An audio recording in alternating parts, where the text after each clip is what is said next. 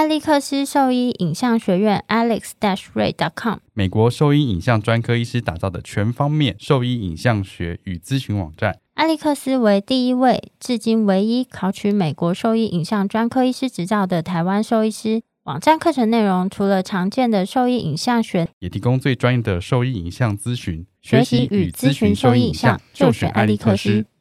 狗狗、猫猫防护跳蚤必施新选择：李兰林早师 t h e r e s t o 对付跳蚤必施长达八个月的保护。全新科技的项圈，专利且创新的活性缓释机制，让保护力长达八个月。不怕水，也没有异味，狗狗、猫猫都可以使用，方便、安全、有效、亲密。我也用李兰林早师。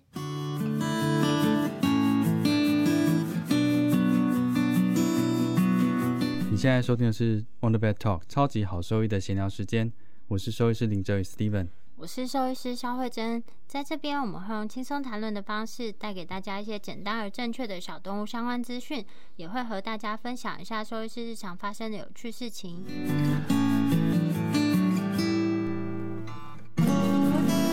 这几个礼拜，我又有几个个案跟我们之前分享的疾病都很相关。我最近又遇到一只暹罗猫，症状没有非常严重的跛行，但是可以看得出来负重比较轻一点。几岁的？一岁八个月。一岁八个月。对，嗯，因为他那时候是跛单脚啦，不过他拍挖腿的 X 光片去看的话，比较跛的那一侧的脖子已经有骨吸收的情形。哦，然后股骨颈的地方，对，嗯，然后另外一侧的股骨头的那个生长板线也是不。一岁八个月还有生长板，嗯，我上次看到最久是快三岁的还有，所以原则上还是 SCFE 这个问题啦，而且诊断 SCFE 全名是，我忘记了，对，为什么要这样子？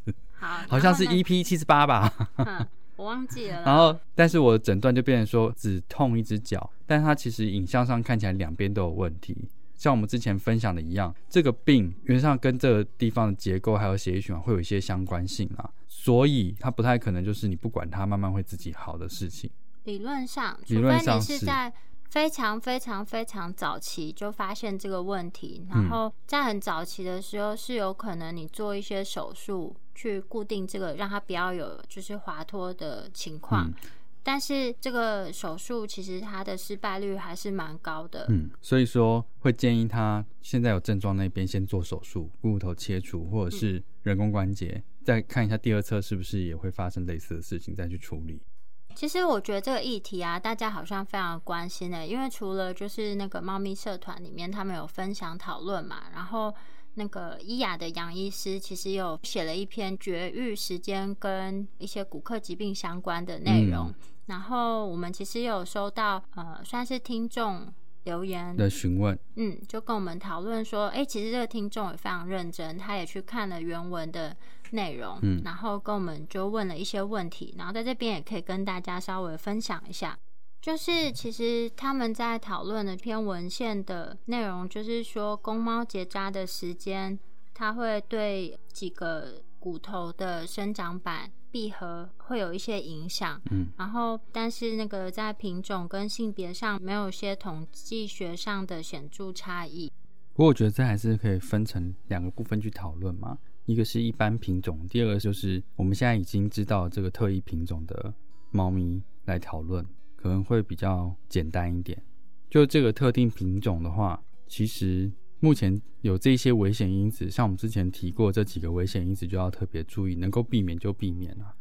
就当然不同文献啊，它提供的数据会有一些落差，落差。然后就比如说，到底绝育时间会不会影响到这件事情？然后还有这个品种跟这个疾病是不是有一些相关性？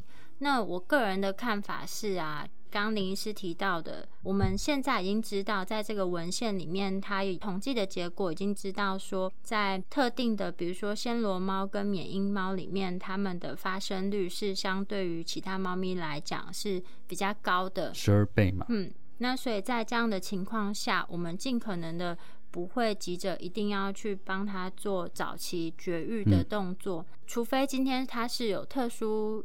的原因跟需求需要进行早期绝育的话，那当然就是可以根据个案，就是在个别而论。不然我是想不出来这件事情到底有什么好争议的，因为这么早把它绝育掉，你希望达到的目的是什么？然后你预期的它未来的状况是什么？就像比如说在吸烟的环境下。猫咪或是狗，它们罹患癌症的几率可能是会上升。那这是有一些文献报告出来说是有这样的机会存在。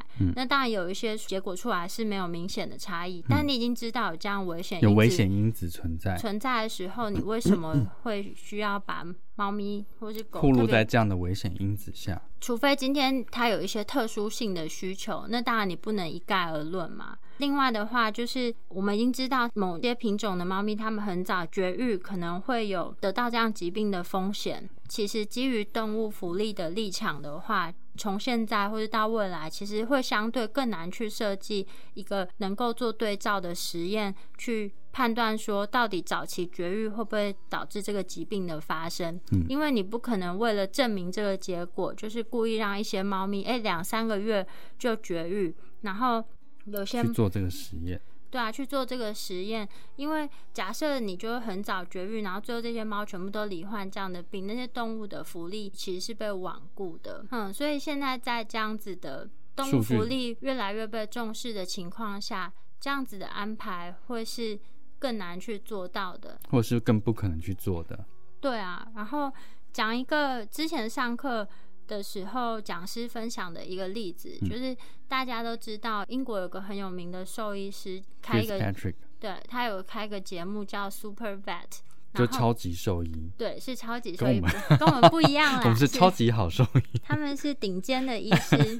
然后反正呢，也是做一个膝关节的手术，就他们想要看说，哎，做了这个手术还是某一些治疗之后呢，他是不是有改善？但是呢，他想知道改善的情况啊，或什么之类，那他就必须要再做一个关节镜的手术去确认这件事情。但是关节镜的手术呢，其实它是一个侵入性的程序，所以那个兽医师呢，好像就是这个是一个非必要性的一个手术嘛。非必要性，只是为了得到他的一些实验的结果结果而已。所以，当他提出像这样的计划的时候，因为英国应该是之前听刘医师讲，应该是有类似动物福利的管管理协会嗯之类的单位，详细的名称我其实不太记得。但是这样子的研究计划，其实当时就是被打枪了，否决了。对对对，然后好像因此差一点被吊销执照，还什么之类的。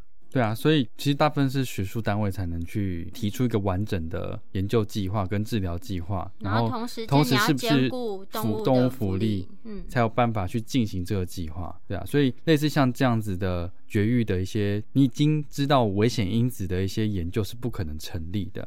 所以后续也不太可能会有这类的研究产生，这是我推测啦。嗯，比较不比较不可能，理论上比较不太可能，因为我目前看到的大部分都是回溯性的研究，就是说他们对对对，就是看过往的经历是怎么样啊之类的。对啊，所以我们从这些里面得到的这些资讯，我觉得一定没有一个黄金准则在的。所以就是变说，现在已经知道这些品种危险因子就在这里了，那你应该不需要再去争论说，有另外一篇 paper 说，哎，猫咪的绝育时间都是这么早这样子，可是那个不包含这些品种在。但我有点好奇，嗯，他们想要这么早把它绝育的目的是什么？呃，不让它生吧。就是他想要卖出一只不能生的猫。对对对，就是这样子啊。因为他如果今天在贩售活体猫咪的时候，他卖出去是有生育能力的。那你等于是贩卖一只有生产力的工具给别人啊？我今天跟你买，那我后边自己我去申请，让我自己繁殖，可不可以？哦，也可以啊。嗯，对啊，所以他们才会早期去做绝育啊。然后因为它在它最可爱的时候贩售掉啊。如果今天已经成猫了，一岁两岁了，就没有那个小猫咪的那个样子啊。所以就是感觉一切还是以商业考量为基准吧。我觉得对啊，我觉得就是猫家长们在讨论这件事情的时候啊，就我们今天也没有说早期绝育一定就是不好，但是你可以去。自己评估说，就是这个早期绝育的目的性到底真的是为了猫咪好吗？还是说有什么其他的商业考量？对啊，那它的优点是在哪边？可以请他列举出来，因为他们现在好像是一直针对说这个不影响啊，或什么之类的。但是那它早期绝育的优点跟目的性是哪里？真的这个就是早期绝育的优点有大于等到它成年之后再绝育？得到的好处吗？就是其实大家就先不要带情绪去讨论这件事啊，就是你可以自己去判断各方提供的一些证据啦。嗯，因为我实在想不出来，到底两三个月就把猫绝育的优点在哪里？我现在唯一能想到的，就大概只有收容所的动物，因为他们真的没有办法，或是他们需要做那个数量的管控。那在这种情况下，有些是不得不，那它的优点可能就会大于它的缺点。但是其他状况下的话，其实我觉得并不是那么的理想。说实话，那这一只我讲的这个个案其实也是啊，因为他就跟猫舍买的嘛。那我就问他说：“那你确定他绝育的时间是什么时候？”他说他不知道，他养它的时候他已经绝育了。嗯，他什么时候养它？应该也是几个月大的时候。嗯，对啊，所以是更早之前啊。那其实也不用很长时间，目前在可能三个月内，其实就有至少我其实只是看复健科而已，就已经看到三个个案是这样子了，所以我觉得这个比例不算是低的哦。嗯，对啊，而且全部都是缅因猫。哦，你三只都是？三只都是缅因猫，还是他们都是朋友介绍？不知道，嗯，没有啊，这个不是啊。哦，对啊，所以我觉得这个事情还是必须要受到。重视，大家理性讨论啦。你就我们提供了一些资讯，其实也不代表我们讲一定都是对的，但你可以去评估嘛。看有什么方式可以让这件事情得到一些改善？对啊，就重点是希望猫咪好啦。然后最近比较多还有髋关节发育不全晚期，然后很严重的二次性关节炎的，也是很老之后才说他开始跛，其实他应该已经痛很久了，只是没有被注意到。对啊，然后后肢有点萎缩。就老年疾病比较多，印象比较深刻有一只就年轻的，年轻的才一两岁而已，在其他医院的诊断是关节炎，哪边的关节炎？哎，这就是很吊诡的地方了。他不知道哪一个关节有关节，他知道前肢有关节炎，可是他才一两岁而已。然后我就说，哎，你确定是哪一个关节？那你在那边做了什么样的治疗？然后治疗多久了？嗯，他说这样子控制大概一年的时间。也就是说，他两岁的话，也就是他一岁的时候就开始痛哦。那也就是他那个时候可能还没有完全成年，或肾脏板还没有完全关闭的时候，就被诊断有关节炎。其实这是非常蛮不合理的一件事情啊。嗯，对啊，太早了，他一定还有什么事情嘛，对不对？而且他在治疗的时候还是不知道是哪一个关节痛，然后于是我就帮他做了触诊，从他走路的影像去判断的话，是右前肢痛。然后在做触诊的时候，发现其实右前肢的肩关节痛，所以他是肩膀痛。后来请他去做了影像的检查，发现他的右边的肩膀肱骨头的位置，在那里的软骨下硬骨看起来是有一些异常的啦。哦，就去拍 X 光片。对，拍完 X 光片，就是我们在拍 X 光片的话，一定拍左右对照嘛。那一侧的那个肱骨头的后端的位置，骨软骨下硬骨的质地看起来是有点不太正常的。所以它其实还是有个原因在，但它被忽略掉了。那相对上已经过了一年了，所以那边其实已经有一些二次性关节炎产生了，的确已经是关节炎了啦。但我觉得很可惜的事情是，它初期的诊断不够快，它应该要做更积极的一些事情去帮助他。把这个疾病处理好，因为我觉得，就是以前大家在养那个大型犬啊，嗯，就是可能是因为那个髋关节狗友会的关系，所以大家很直接的联想到说，就大型犬后脚有问题，对，就可能会后脚有问题，髋关节有问题，所以以前我们常在做的都是大型犬的后肢髋关节筛检，筛检，但其实我们是比较少在宣传啦。不过其实我们在做髋关节的疾病筛检的时候，其实我们就是一些骨科学。检查或是拍光片的过程中，其实我们也会一并的检查他们的肩关节跟肘关节。那只是有一些我们会根据我们大触诊啊、骨科学检查的状况下决定这个地方是不是也不要拍拍摄 X 光片去做确认。因为其实通常有髋关节发育不良的狗，其实他们很常在就是肘关节也有发育不良的问题，只是大家没有意识到这件事情。然后。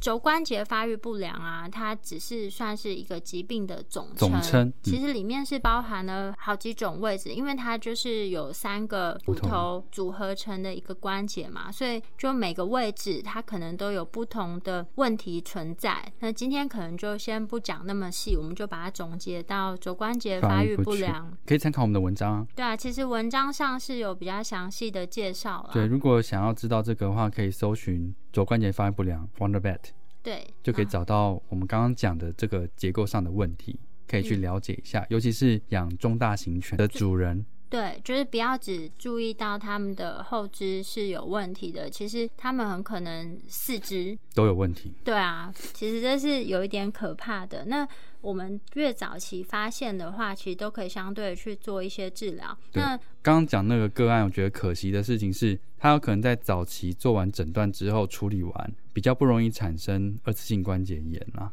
嗯，对，第一个是这样，第二个是它二次性关节的严重程度可能是会轻微很多的。对，可能会轻微很多。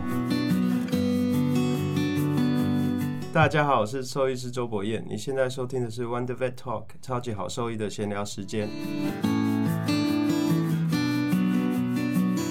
的话，就是肩关节，其实这个礼拜的好读书啊，就会提到，主要是给兽医师听的啦，就是肩关节常见的一些疾病。也就是因为这个个案，所以我觉得大家应该要再复习一下这个部分的一些疾病，可能会对大家比较有帮助。肩关节其实比较常见的问题，我们就讲有一个会跟肘关节有点类似，那它就是我们常说的玻璃性的骨软骨炎 （OCD） 或是骨软骨病 （OC）。那这个是在肘关节啊、肩关节，然后或是后脚的，就是膝关节跟踝关节都可能出现这样子的症状。所以不是说后脚不舒服就一定是髋关节的问题，要注意到其实四肢关节，尤其是中大型的幼犬，都可能出现这个疾病。这个疾病以后可能要记得，不要都一直在讲 CHD，以后就是除了 CHD 以外，也要讲讲 OCD，这样才知道你是走在时代的。尖端，尖端吗？这不是我们念书的时候就有了吗？不是啊，但我是说，对家长们来讲，他们可能对这个名字比较陌生，所以就以后四组界的时尚尖端，对啊，四组界的时尚尖端，就以后打招呼的时候不能只问说你有没有做那个 CHD 检查，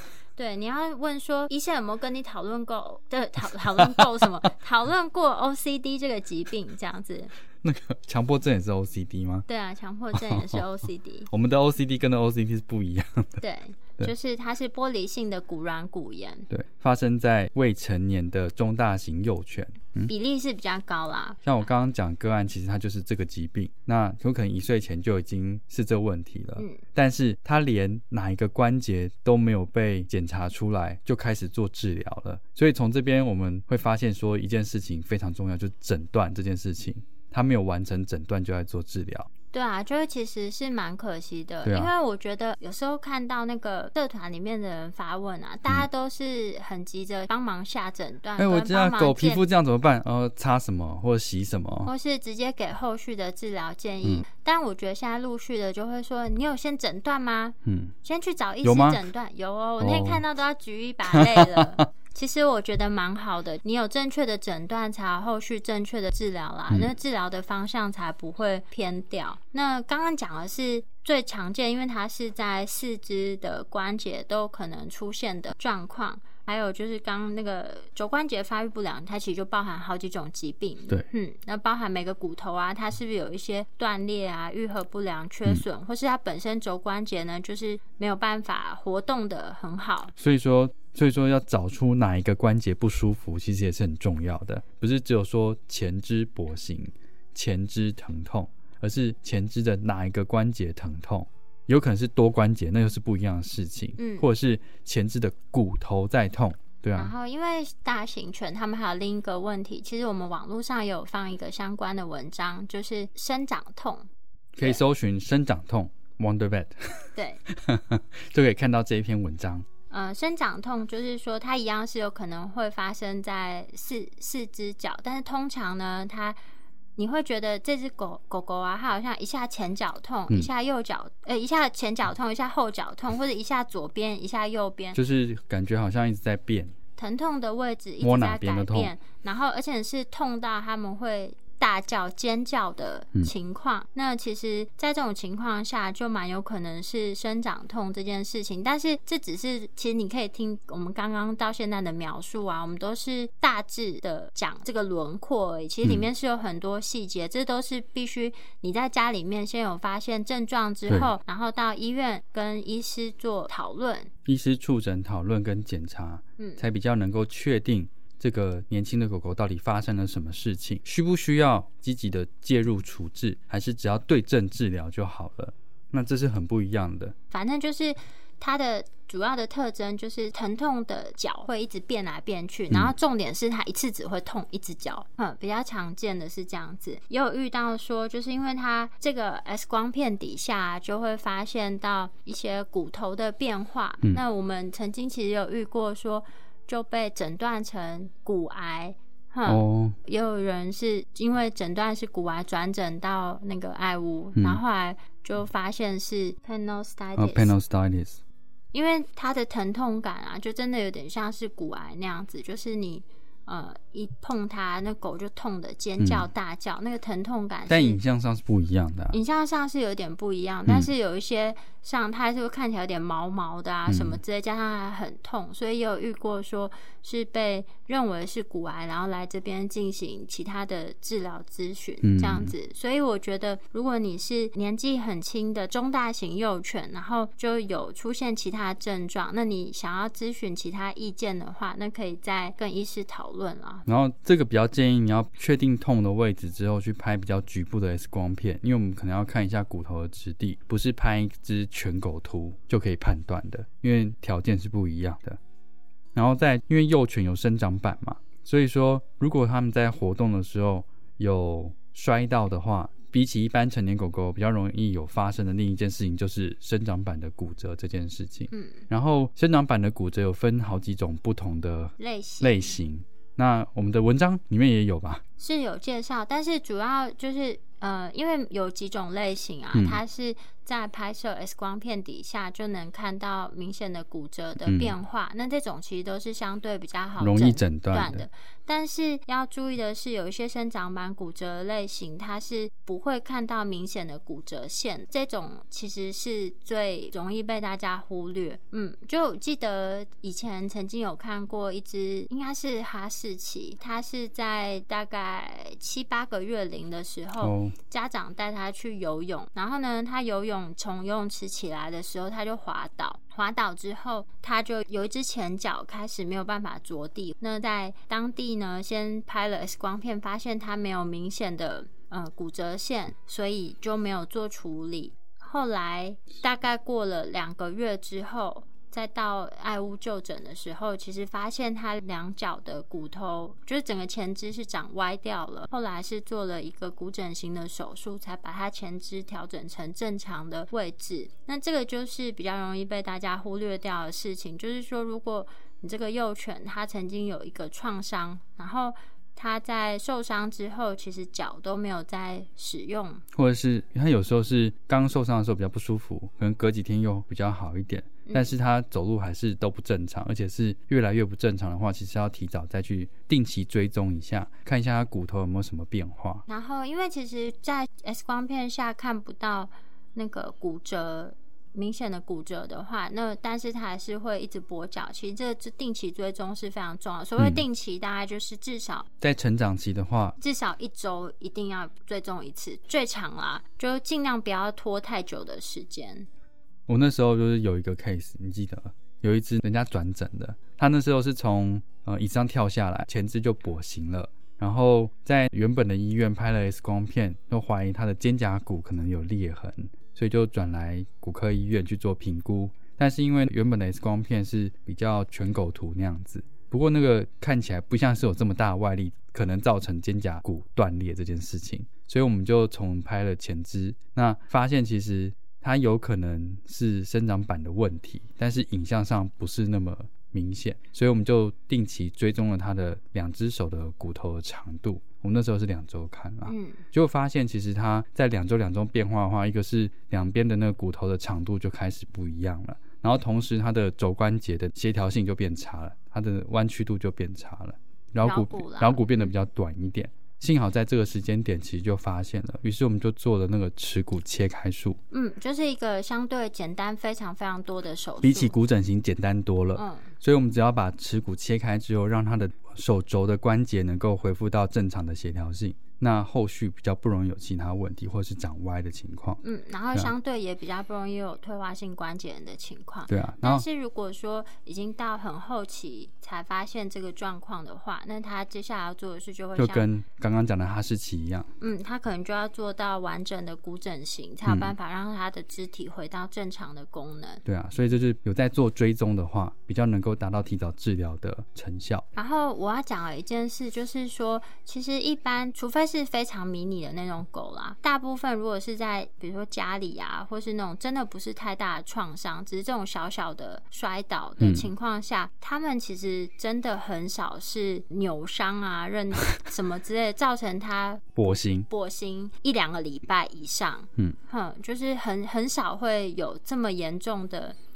就是所谓的扭伤啦，嗯所以当他比如说只是从椅子上跳下来啊，然后 X 光片也没有什么骨折的情况下，那你可能就要有一些警觉性，知道说，哎、他是不是需要再做一些进一步的检查或是追追踪嗯就因为动物扭伤，尤其是在室内环境下，基本是非常少见了。哎，我最近在想说，我在平常看诊的时候，我会比较开始习惯用“追踪”这个词。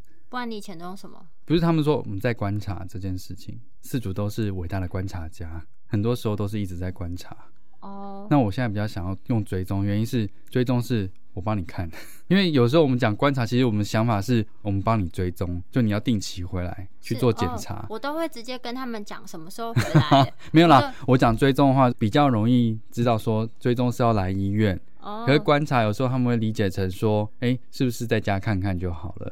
我会比较习惯用“追踪”这个字，是因为那个癌症病患或者化疗哦，定。期追踪。或者是手术完化疗，我就会跟他们讲你什么时候要回来，我要嗯追踪他的情况，所以我就比较习惯这样子讲，就不会跟他们说观察，嗯所以就只是习惯性问题啦。我觉得近期比较常用“追踪”这个字，哦让他们比较知道说他其实是需要医需要回对需要回医生帮你观察，不是你自己观察，然后需要一些检查影像辅佐去追踪他的问题，对啊，其实我们就是会一直想要强调，就是中大型幼犬的一些，不管是前肢后肢的骨关节疾病啊，其实这个就是希望很多疾病它能够在更早期一点就被诊断，然后去做一些治疗的介入啦。嗯。因为其实真的看了很多这种大型犬啊，到嗯晚年的时候，比如说骨关节也很严重啊，嗯。或是肌肉萎缩非常的糟糕，那他们不良于行的时候，其实对家长们来说也是蛮大的负担，嗯因为一只二三十公斤的狗再怎么瘦也是二十公斤啊。嗯，其实就算是住电梯大楼好了。再把它抱上抱下车子的时候，我已经看到好多家长们，他们自己都有都去做复健，对啊，都去做复健，因为狗狗实在是太重了。就是其实有很多事情我们可以早点做，早点避免。然后甚至来咨询复健的动物，就都会跟他们讲，他们有些就会说还好啊，现在走的不错啊。我就会跟他们讲，就是这个很多故事，什么就比如说狗狗会走，跟它会不会痛是两回事？是两回事情。对啊然后你希望的生活品质是到什么样程度？然后你希望它以后的生活品质是什么样的程度？嗯就是让他们先想象一下这个情况，不然有时候一直跟他们讲，讲到嘴都破了，他们都还是觉得还好吧，他现在不是走的好好的，只是火气？大而已吧？啊，没有我说嘴破，只是火气大而已。你很奇怪。对啊，就一直跟他们讲，我觉得中小型犬，尤其是小型啦，他们可能退化性关节对他们影响相对比较少一点点，嗯是因为他们体重很轻。就算如果他们真的走不动的话，一捞就捞起来了。对对对，但是这中大型犬真的不容易，我觉得十公斤以上对女生来讲都是一个蛮大的负担。长期的一天上个三次四次厕所，怎么有办法？狗变老的同时，我们也都在变老啊，哪有这种体力？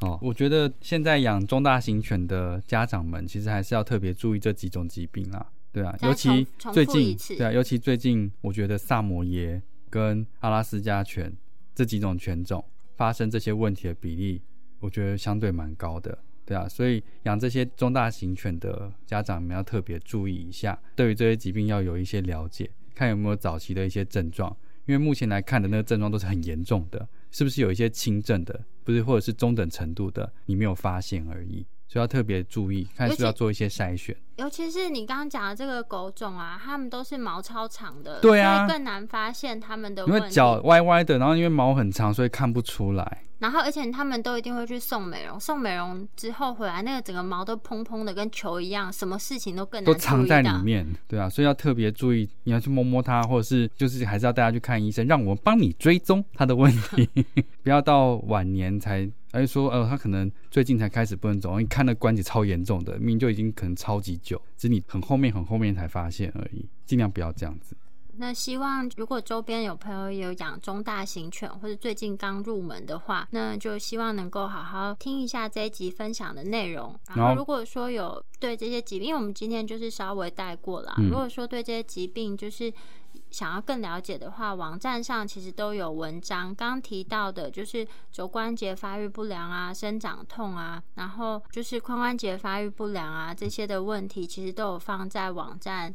上面，然后还蛮容易搜寻的。那如果说对我们分享的内容就是有疑问，或是有想要询问的部分的话，那就可以上我们的网站，我们的网址是 triple w 找 wondervet com 打 d t w，或是 Google FB 搜寻。